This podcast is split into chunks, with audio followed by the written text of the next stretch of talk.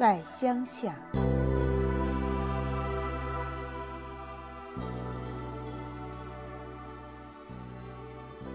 虽然刚住了几天，我已经感到乡间的确可喜。在这生活困难的时候，谁也恐怕不能不一开口就谈到钱。在乡间住，第一个好处是可以省下几文。头发长了，需跑出十里八里去理；脚稍微一懒，就许延迟一个星期。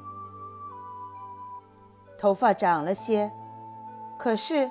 袋儿里也沉重了些，洗澡更谈不到。到极热的时候，可以下河；天不够热的时候，皮肤外有一层可以搓卷着玩的泥儿，也显着暖和而有趣。这就又省了一笔支出，没有卖鲜果、糖食和点心的。这不但可以省了钱，而且自然地矫正了吃零食的坏习惯。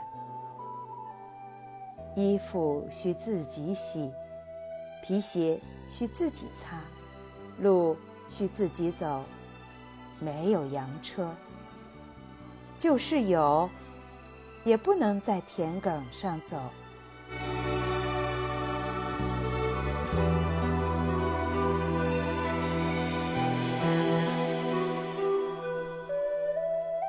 除了省钱，还另有好多的精神胜利。评剧、川剧全听不到了，但是可以自己唱。在大黄桷树下随意喊吧，除了多管闲事的狗向你叫几声而外，不会有人来叫道好的。话剧更看不到。可是自己可以写两本呀，有的是功夫。书是不易得到的，但是偶然找来一本，绝不会像在城里时那样掀一掀就了事。在乡下，心里用不着惦记与朋友们定的约会，眼睛用不着时时的看表，于是。拿到一本书的时节，就可以愿意怎么读便怎么读。愿意把这几行读两遍，便读两遍；三遍就三遍。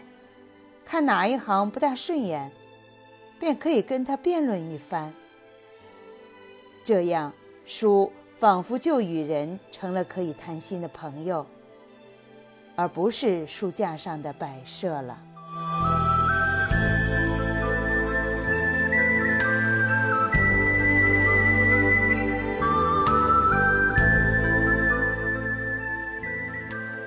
院中有犬吠声、鸡鸭叫声、孩子哭声；院外有蛙声、鸟声、赤牛声、农人相呼声。